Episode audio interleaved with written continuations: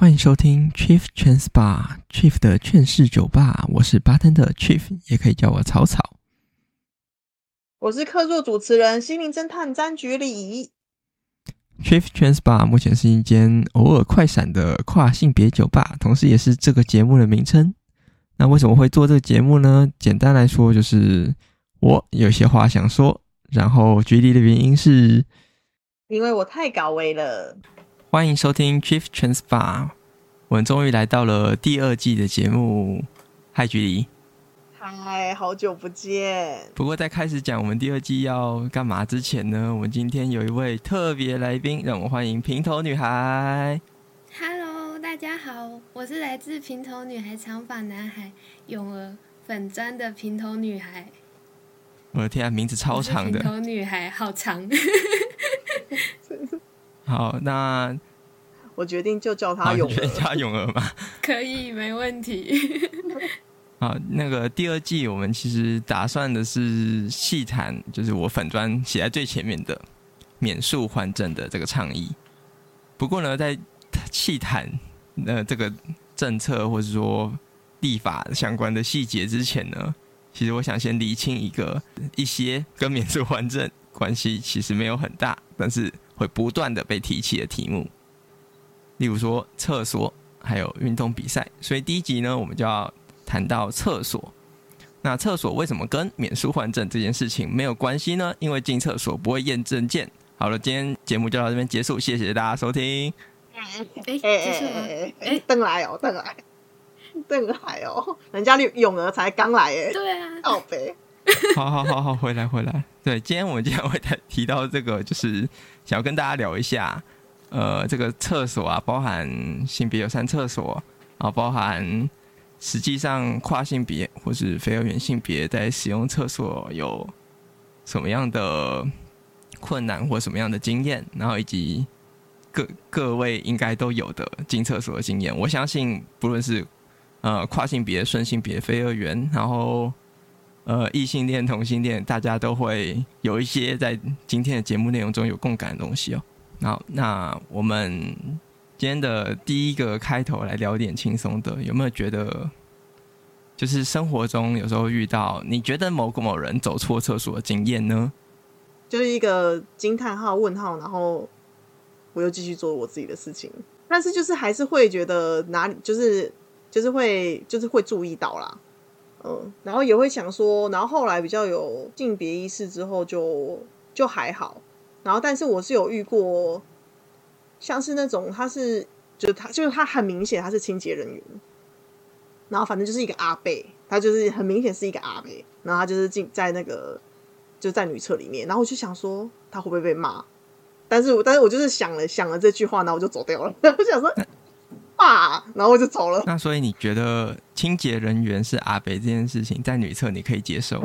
就是因为我就会觉得说你，呃，他们敢这样，就是就不能惹事啊。虽然我我不我我并没有想要直接说阿北就一定会惹事还是什么，嗯、可是可是我当我真的是没有想太多，我只我只是会我只是那个时候好像想说，哎、欸，他会不会被就是被怎么样.就会不会被使用厕所使用者就是。靠背还是什么？那永儿有什么样的经验吗？我我是平头女孩，然后我就是那个，哎、我要说的是，我之前不是平头的时候，我完全没有想过，就是别的性别会跑来跑，就是可能大家就是照女生去女厕，男生去男厕。然后我是后来剪平头之后去女厕，大家都会看我，然后就是看到头发吓到，然后还会出去看一下他们到底有没有走对厕所，我才发现有有就是大家其实会注意有没有人走错厕所这件事情，然后还会有人从外面看到里面就是平头女孩在里面。然后外面会有人说：“哎，有男生在里面。”就是他跟他一起来的人说：“嗯嗯，这这太针对性了吧？”而且这样的呃，体验跟我蛮像。他比较是吓到，就是不是故意大声讲出来，是小小声的跟他朋友讲。哦，然后就他就他嗯，然后但是因为我我有胸部，然后大家就是看到头吓到，然后看到胸部，然后就觉得嗯，好女生。就是好像大家用头，嗯，第一个会先用头发来来看来检查这个人是男生女生，然后第二个会用胸部来检查这个人是男生女生。就是不管我穿的裙子啊，还是穿裤子，大家都是从头检查下来。我自己是有这种感觉。嗯，其实我自己的经验也蛮像的，就是大家最先看的都是头。然后我自己在走去厕所这件事情，就是在我头发留长之后的实际经验，就是我觉得我今天穿的应该符合社会中对女性的想象吧，我就去女厕；如果是男比较男性那边，我就去男厕。那实际情况是进女厕都没什么困扰，进男厕的时候好几次造成人家。就是看到我，然后再走出去，然后再看看那个牌子，而是自己走错了，然后看完之后又走进来。嗯，大家都会自己检查一下是不是自己走错，这个蛮有趣的。大家不太会直接讲说：“哎、欸，你走错了。”就是大家还还蛮友善的嘛。而且我觉得很有趣的是。甚至是有人看到我站在小便斗前面，他还是走出去检查了一下。不对啊，这里有小便斗哎、蛮好笑的靠北。然后我最近遇到一个，可是，可是我以为长发男生很多了哎、欸，不知道还是常遇到。对啊，然后像女生也短发的女生也多了，可是大家还是就是都一开始都用发型来认性别。应该短发的多，但是平就是平头的可能还是。对，到平头的可能还是不多。没错，然后其实，在这样子的检查下，只要是呃，如果说男厕啦，因为男厕大家通，我很少遇到男厕里面，应该说我没有遇过男厕里面会想赶谁谁谁出去，说觉得因为她是女生要把她赶出去，但是女厕的这种。经验听得特别多，然后反而受害的通常是比较气质偏阳刚的女性，可能头发比较短，然后尤其可能像平头女孩这样也是。我是还好，还没有遇过有人直接叫我出去，但是我有也是短头发的朋友，他的头发还比我长，然后但是他有有人叫他出去，就是跟他说：“哎，你走错厕所。”好像算提醒他吧，也不是叫他出去，就跟他说你走错厕所，然后他他出声音讲话，他们就知道哦，是女生，不好意思不好意思。这个我也有听过类似的，对我也听过，就是他就是可能会说，就会可能会说，哎、欸，你哪来家啊？这样类似这种，他就哎、欸，你怎么会你怎么会跑来这？哦，你应该要去隔壁啊，这样。嗯，然后关于厕所，其实对在因为在场只有我是。指定性别男性，所以小时候的情况就是照着自己的指定性别去厕所，因为在社会都会这么教。小时候没那么叛逆，然后我自己感受到特别多的是，小便斗真的是个超级没有隐私的东西。然后这还包含在小学的那个阶段的台湾，很多厕所是不装隔板的，现在已经很少了，但那时候很多。然后甚至还有是那种只有类似一条水沟，然后一面墙，它根本就也没有设计小便斗的那种厕男厕，对，所以我一直以来都觉得这件事情让我压力很大，尤其到了一定年纪的男生就开始很喜欢比较，对，比较生殖器大小，然后或者是互相偷看这样，就感觉这社会好像。好像把男性的阳刚的展现，会要求需要男生一部分的裸露，或者是比较可以更展现他的阳刚气质吗？对，然后我也不知道为什么大家好还会有一段时间，我觉得大部分人是觉得站着尿尿是一件很阳刚的事情。当然，小便斗的设计就是让你站着，我没有意见。但是对马桶的时候站着是有一件非常容易弄脏的事情，然后跟阳刚一点屁关系都没有。嗯，蛮少男生会愿意坐坐马桶的。对，尤其是就是你有给他选择的时候。那像我最近才遇到，哦，对，我最近才遇到一个例子，就是我家有人来修网路，然后他就借厕所，然后那个就是修网路的人就去了厕所，然后根据他遗留下来的肮脏的痕迹，我可以猜想他应该是站着尿尿的，并且没有做清洁。好恶哦！啊，我会觉得你要站。你要站是你的选择，但你不能把人家马桶弄脏啊！对，我也觉得，而且就再退一步讲，就是你真的已经不小心弄脏了，旁边有卫生纸，你可以自己处理。超没品的哎！就可能站着就会直接忘记这件，忘记坐着的人使用者的感受。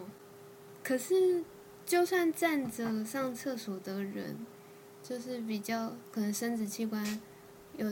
男性生殖器官，他们也上大号的时候也会需要坐着。对。就是，但是他们还是忘记忘记坐着的人需要的清洁。可能觉得反正马桶盖是掀起来的啊，然后反正我们是坐在马桶盖上面，可能啦，可能。嗯、但 anyway 就是弄脏了、啊。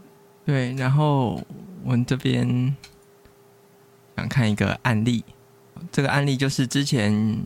在某地方，然后有一个男生进了女厕上厕所，然后出来被其他女生给遇到了。那先不谈认同问题，我不知道他们的认同。但假设着就只就是顺性别两位这样，一个男一个女。然后呢，就是女生有被吓到，然后有考虑提高之类的。这时候就有律师出来回答：“哎，其实我们根本就没有法律在规范说男生不能进女厕，女生不能进男厕这件事情。所以我现在在讲的是一个现行法律是这样子哦。然后接下来我在网络上看到有人说，以后在女厕看到有屌的人，那先报警提高妨害风化。然后这时候我就想到一个非常有趣的问题啊，等一下你怎么看到的？”因为女进去女厕，大家都是有隔间的，他怎么会看得到？对，那就算他觉得他就是猜想是这样，那他到底要怎么分得出来？他对他的确可以看外表，说什么觉得呃这个人就这个男的啊，但是他没有任何权利去做这个检查。然后如果用偷窥的话，根本不就是呃对，那那他违法的是他自己。嗯对，然后对这点，我们就是要讲，其实厕所就是要厕所，我们没有要分出进去的人到底是谁。但是，我们当然是要杜绝违法行为，包含厕所常发生的应该是偷拍，然后乃至于性骚扰之类的。但我们杜绝这个行为的同时，我们不希望是对某一群人把他当潜在的犯罪者去做。特别的检查。那之前我在做这样的是论述，或者是说针对厕厕所这一题的时候，其实就是遇到会有人说，啊，这样降低了这个厕所的犯罪成本。尤其是如果免书换证的话，然后他就可以拿出身份证说，哎，我现在证换成女生啊，我可以进去。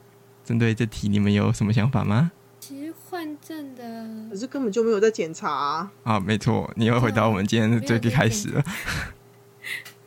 没有在，一来没有在检查，然后二来其实换证的那个时间成本比比换装进去都还高，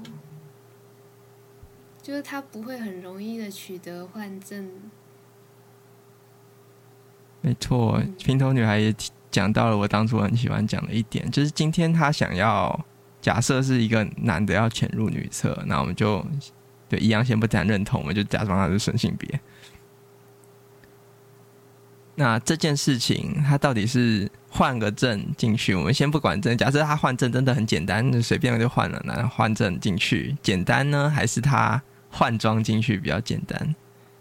因为他换证进去，然后人家就开始注意他，然后直到他说他拿了一个身份证出来证明这件事，不觉得很奇怪？他如果真的是要犯罪的话，应该是换装进去，没有人注意的时候，这样是最简单、最容易可以完成他犯罪的。而且以你们两个刚刚前面分享的经历，就是女厕的大家根本就是只看头发啊。嗯，所以他是不是就是只要戴一个假发，然后长的，然后就可以进去了？因为因为胸部也有平胸的啊，就是我，我怀疑是这样。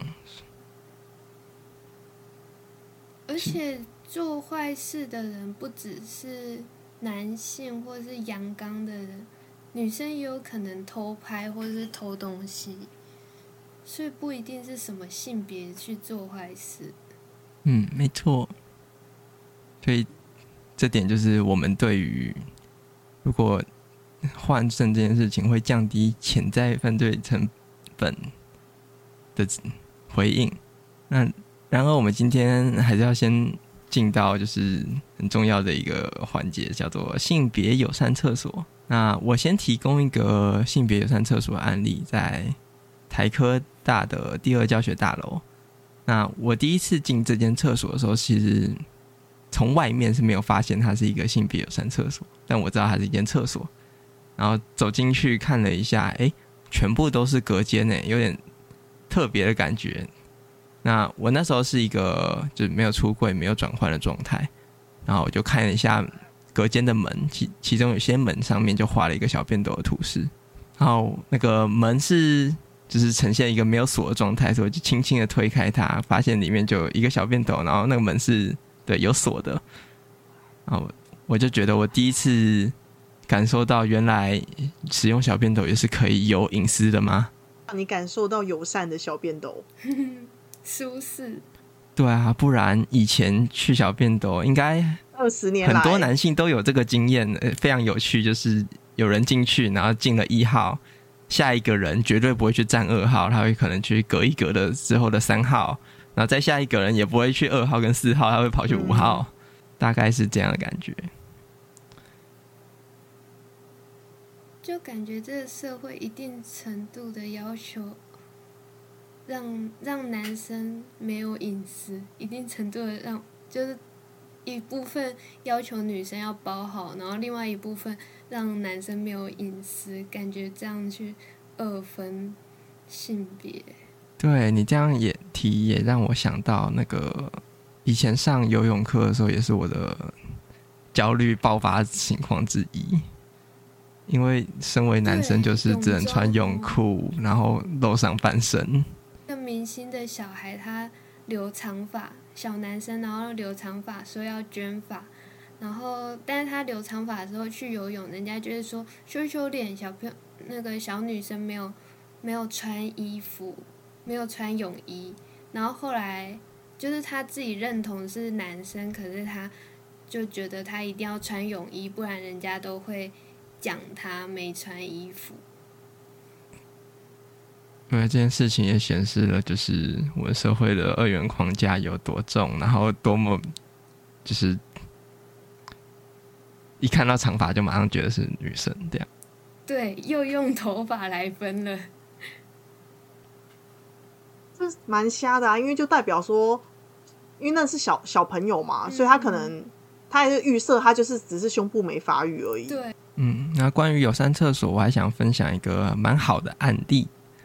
是新北市市民广场的友善厕所，那大家可以看一下，我应该会贴一个新闻稿，然后大家也可以去看，还有一些照片。那这不只是一个呃性别中立或性别平等设计哦，因为它的内装是蛮明亮宽敞的。那然后它的洗手台就是有两种高度，就是。也方便，如果是老人或小孩也可以使用，但是全年龄向性别友善厕所。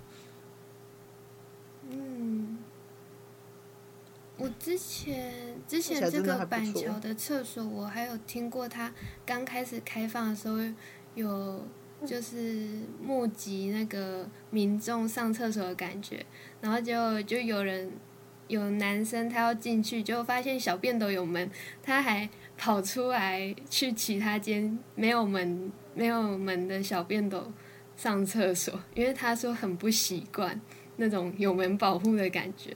但我我们是希望他会习惯的，就感觉这蛮可悲的啊，就是感觉有点，就他已经习惯被剥夺，对，就这社会让男生习惯在上厕所的时候没有隐私，然后甚至习惯到终于可以保护他隐私的时候，他觉得他没有必要被这样保护。但根据就是我刚刚提到的这种一三五定律。我相信蛮多男性，大家其实还是希望有隐私的。嗯，其实大家会，就是隐私还是需要的，或是说有人可能有人在乎这个隐私，有人不在乎，那大家都可以选择。就是，但是现在要多出这种有门的，让在乎的人他有有门的选择，不然原原本的样子是都没有门。那这样大家就只有一个选择。那现在多了一些厕所是有门的，那在乎隐私的就有更多的选择，让大家有有更多的选择去选择自己喜欢的。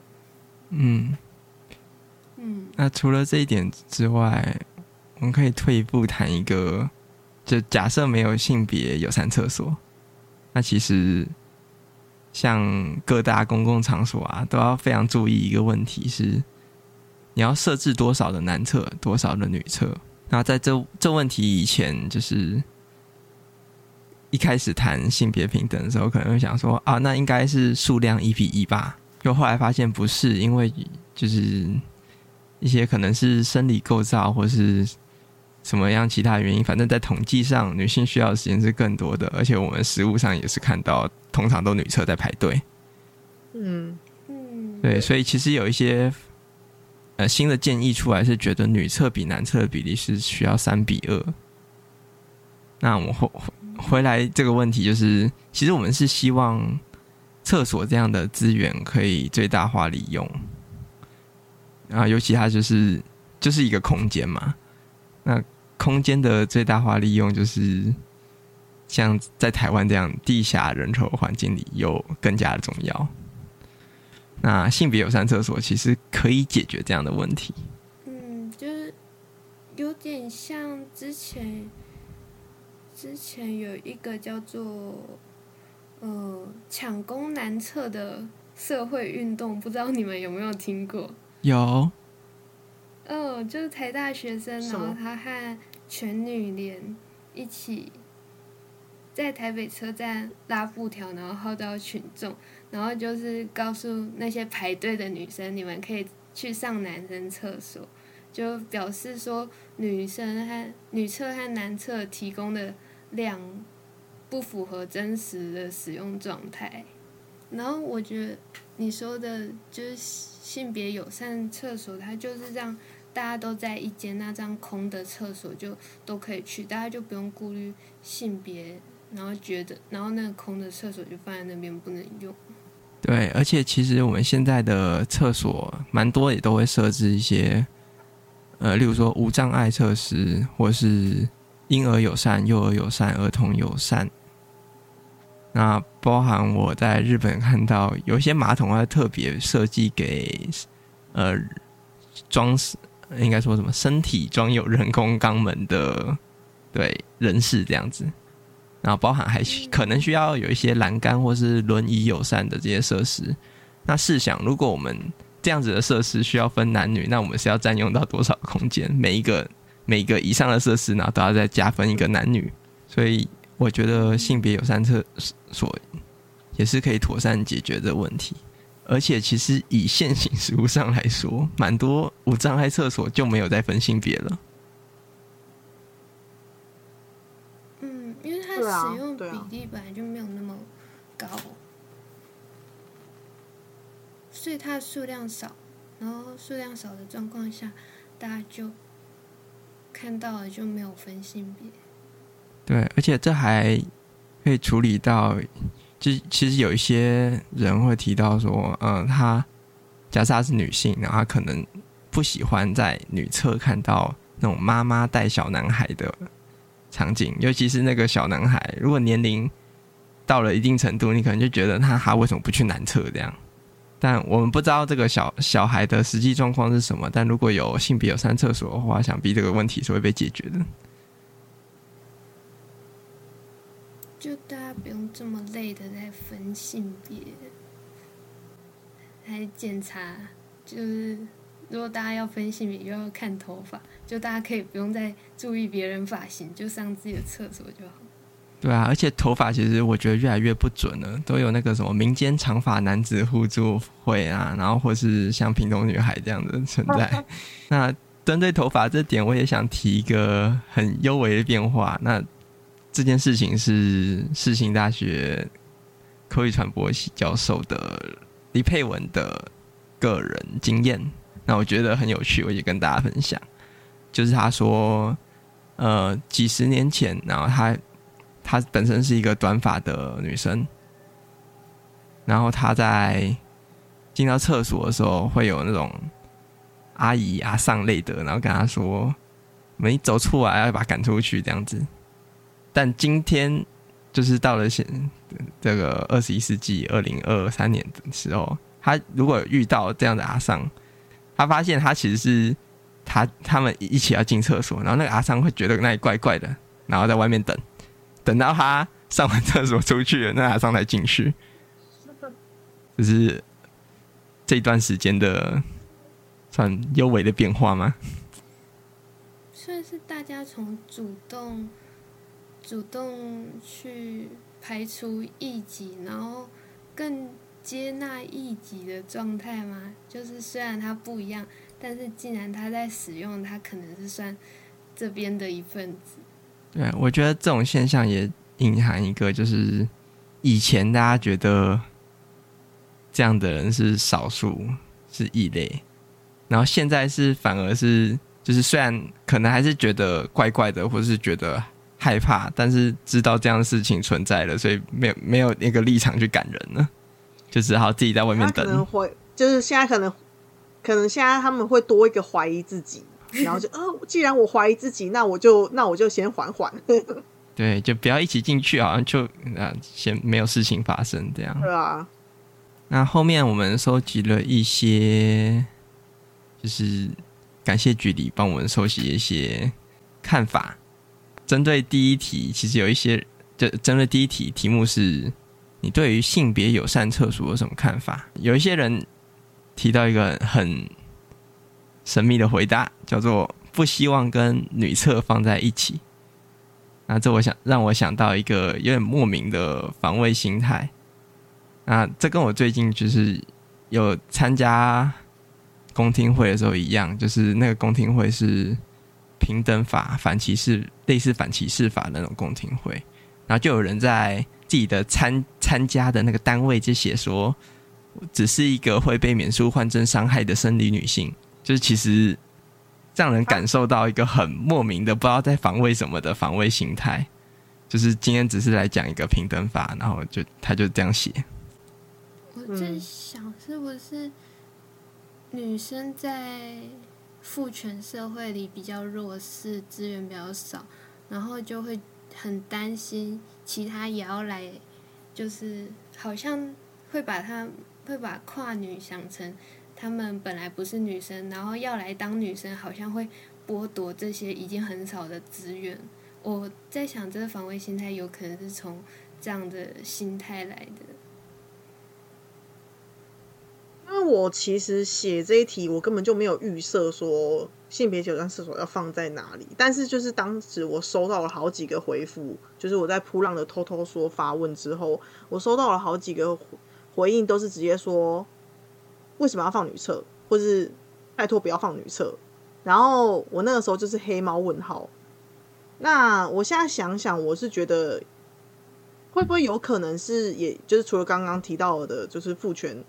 体制下，嗯、呃，我们普世价值的女性都，呃，害怕男性，就是或者是觉得恐惧男性这样子的状况之外，有没有可能也是因为就是可能比如说那个叫什么换尿布的那个那个叫什么？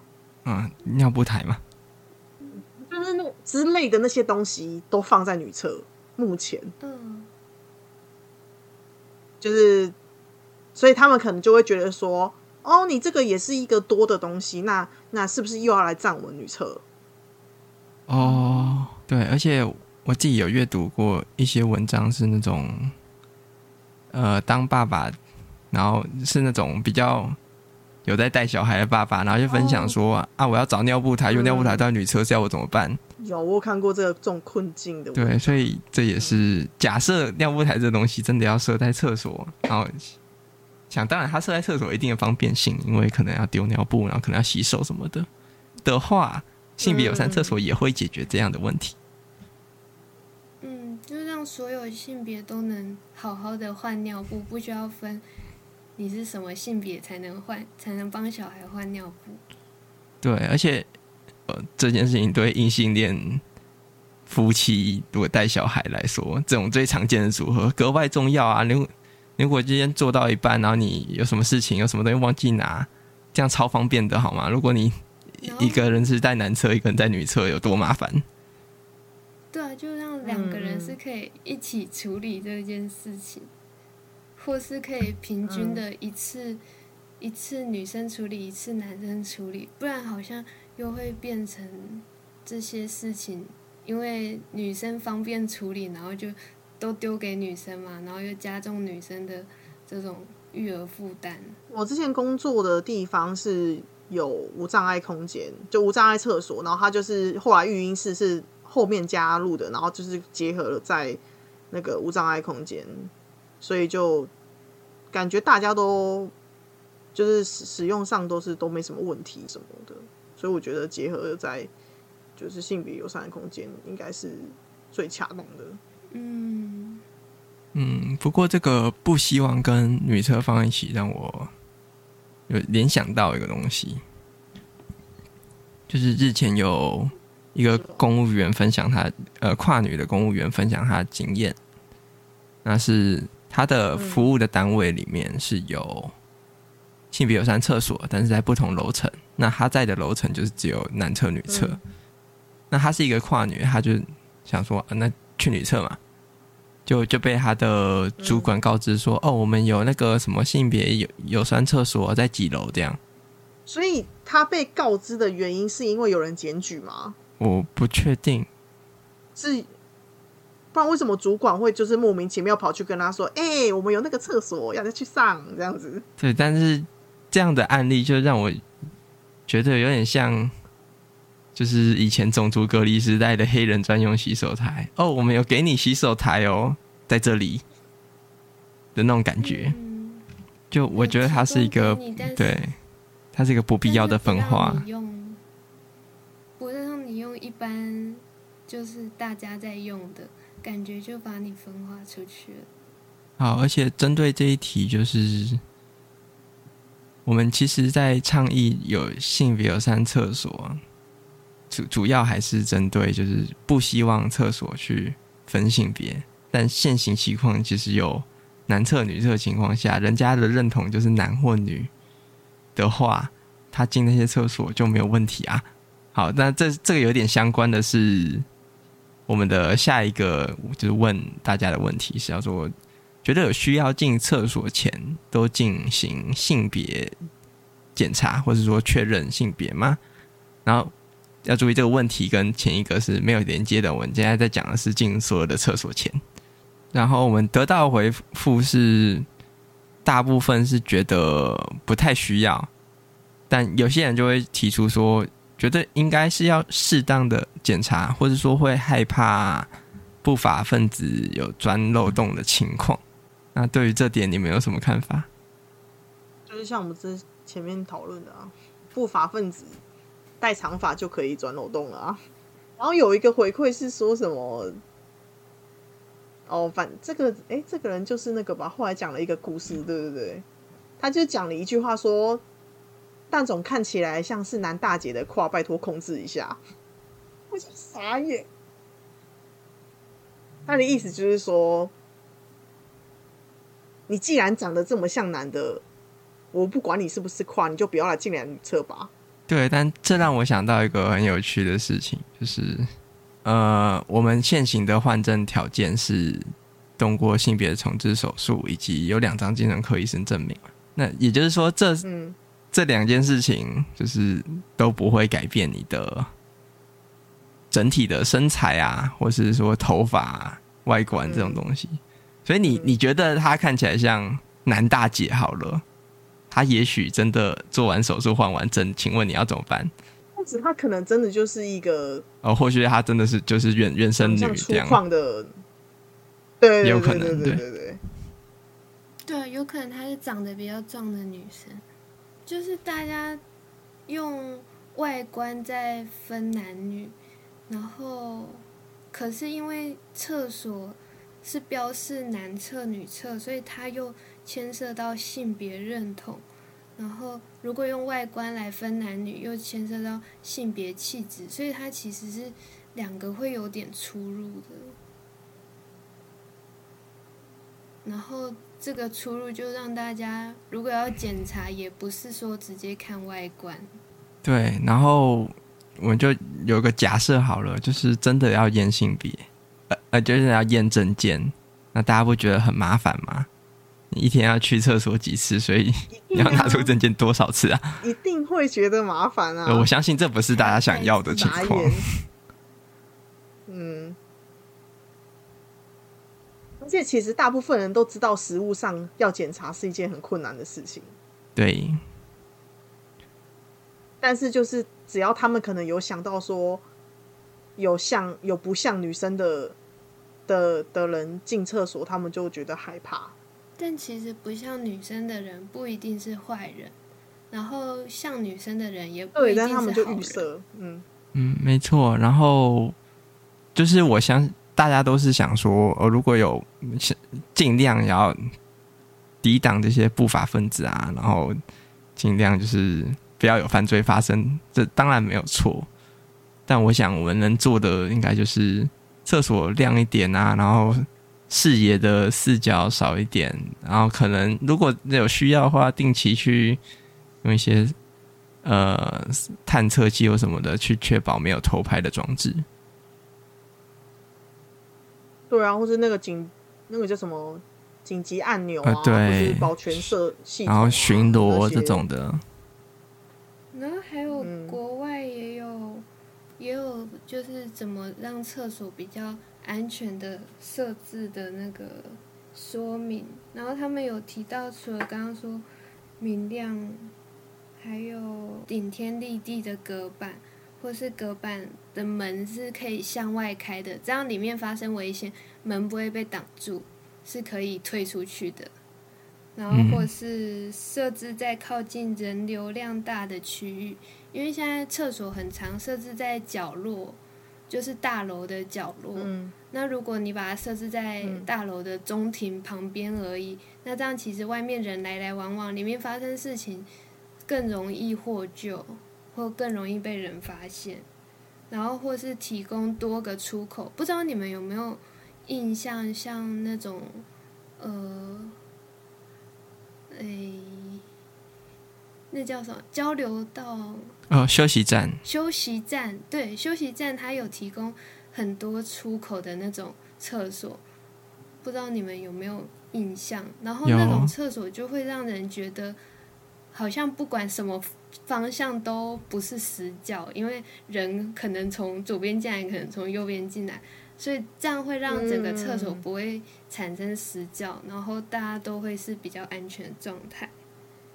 所以可以提供多个出入口，嗯、然后还有呃提高隔间以外的公共空间的可见度，就是隔间当然是要顶天立地隔好，然后但是洗手台的地方或走道的地方是外面可以，比如说你的墙用。网格啊，或是半高装饰的，就是让外面可以直接看到里面的走道或是洗手台。嗯，就是谁进去太久，或是或是哪边发生奇怪事情，或者有人冲出来，这样大家都可以很明显的看到。所以国外有提到这几个是厕所可以改善的方式，嗯、这些都还蛮真的实用的。嗯，就是就是他比起我看到这个就想说，哎、欸，那的确我在上那种休息站的厕所的确有比较安心的感觉。原来是因为这些点，就是有达成这些点。那最后我们有问大家一个问题是，有没有遇到？觉得对方走错厕所情况，然后会有什么感受？那这边有个很有趣的回应是，他担心对方是第三型啊，这个词可能就是现在比较少用了，有点贬义，但是可能类似就是说说跨性别这样子啊。那他会希望对方有个像捷运里孕妇证明的牌子，才不会发生。类似说你不知道让座啊，或是你可能想赶他出厕所这样的情况。那我我觉得这个留言是本身是个很友善的人，但他就是想到说，只要对方是好，就是没没有那种犯罪意识的话，他就觉得没有关系，他可以用任何的厕所。对，那这问题我觉得就是回回到跟我们第二题很像，就是。如果是要防范不法分子的话，就是像我们刚刚讲的设计啊这样的东西去处理，而我们没有办法真的就是叫一个人去贴好宝宝贴纸，因为那就会大家都贴啊，坏人也可以贴啊，你要怎么怎么在他犯罪之前就知道他要他要犯罪？好，那今天的就是收集大家经验的部分，大概分享到这边。那最后最后，我想。跟两位谈一下，就是大家对于厕所的未来的想象。那我会先谈我的，就是我其实希望最终最终是所有的厕所都往性别友善厕所设计，那就不用再做男厕女厕。那原因包含前面讲到了很多，呃，可以解决我们不用再思考我们就到底需要怎么样的男女厕比例问题。然后，对于陪伴者、身心障碍、婴儿、幼儿、儿童的等等各式各样的人，我们只要是，就是我们都可以把这些友善设施放在里面，那不用问他们的性别，他们都用得到。啊，我相信这是资源的最大化利用，但是就是现阶段还有点难做到，而且很多地方还还一直在纠结这个男女厕比例问题。例如说，我我的公司。我最最近发现，他们很多厕所一直在更改它上面的牌子，一下把马桶的男那个男女都有的那种厕所标志改贴男，又又一下又改贴女，我一真的不知道他在干嘛。对，但是就是各公司的员工的性别比例当然是不一样，而且会一直浮动的。但我我会觉得，如果你就只是一个马桶的话，贴一个男女不是好好的吗？好，那。再来想听听你们两个有什么样的想法？我觉得最理想化也是像你说的，就是最终就是所有的厕所都是性别友善厕所。但就是以现况，你看我在普浪上得到这么多，嗯，恐惧，对，有那么多这么多恐惧的答案。来说，可能就是这件事情可能要渐进式的进行，比如说，可能先从增加性别友善厕所比例开始，就等于说，呃，看是能不能，比如说，确定立法嘛，或是什么样，然后让男女厕比例减减少，然后性别友善厕所增加，然后，然后他们就会这样子，大家会不会就是会自然而然去上性别友善厕所，然后就知道。没什么好怕的。对，我觉得在建筑法规下手，可能是一个未来能努力的方向。啊，平头女孩呢？两代团体倡议那个立法者。对，我觉得，我觉得最棒的厕所也是可以性别友善，然后，呃，小便斗啊、坐式、蹲式都有。都有隔间，然后让大家都是有隐私的。然后那个厕所的位置设计和和公共空间的设计，像刚刚说的，可以更更让外面可以知道，更让外面嗯、呃、可以知道，可以帮忙注意安全，然后让整间厕所是安全的，然后隔间又有隐私，就保障每一个人。而且隔间安全，除了防治性犯罪之外，也可以防偷窃。所以隔间要做好，就是最上面、最下面都要到底，不要有个缝，然后人家还可以偷伸手进来之类的。对，而且你提到偷窃，我就想到这一点，就是。进男厕的人，啊、哦，当然，他如果使用小便斗站着的话，可能还有办法背一点东西。但是，跟女厕有个明显的差距，就是真的都不会有挂钩。哎，哦，是哦，对。然后有些时候就会遇到有人拿着一堆东西，不知道该怎么办，或者他的东西就全部都丢在洗手台，然后赶快跑去厕所，然后赶快再跑回来拿。哦，对，所以有隔间，同时除了隐私之外，它还可以让他有地方放个人物品。对，当然小便斗也可以处理这个问题，就是了。但目前是没有看到有地方这么做。你是说可能在小便斗小便斗的前面墙上钉个挂钩吗？就是目前的厕所，你说。隔隔板吗，隔板上上放挂钩吗？不知道该放哪里，好像也没什么空间。墙上可能有一点机会，但我就想到，就是如果是男生上一般去小便斗，然后遇到一个东西太多问题的时候，他们也蛮尴尬的。所以你完全你完全没有看过，就是小便斗的周围有就是。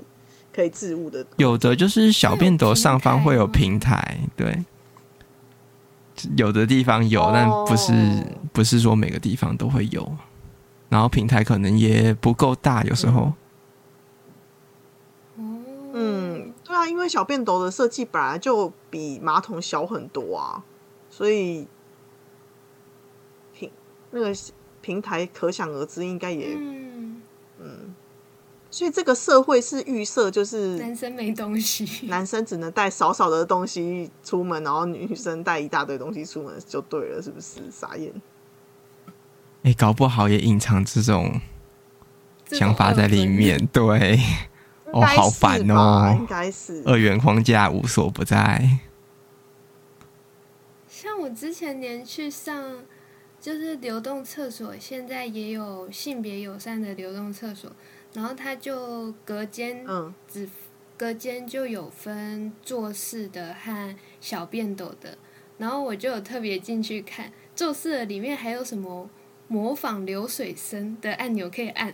然后你按了之后，可能那个流水声就可以隐藏你上厕所的声音，比较外面比较不会听到。我想怎么 也太细心了。然后还有还有卫生棉那些，然后还有婴儿座椅。然后我去男厕，男厕里面就只有，就是哎，不是男厕，就是小便斗的隔间，里面就只有小便斗和一个平台，就没了。就是如果你在啊女厕，诶，坐式的马桶那边还有可以冲屁股的。哦，免治马桶冲水，诶，不是，是水管的。嗯。然后就觉得。好像好像还没有到性别友善，就是还是很二分吗？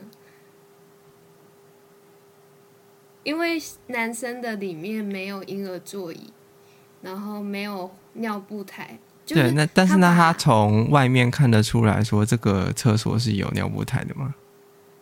诶，没有，他外面只有写坐式和小便斗。嗯，因为我觉得。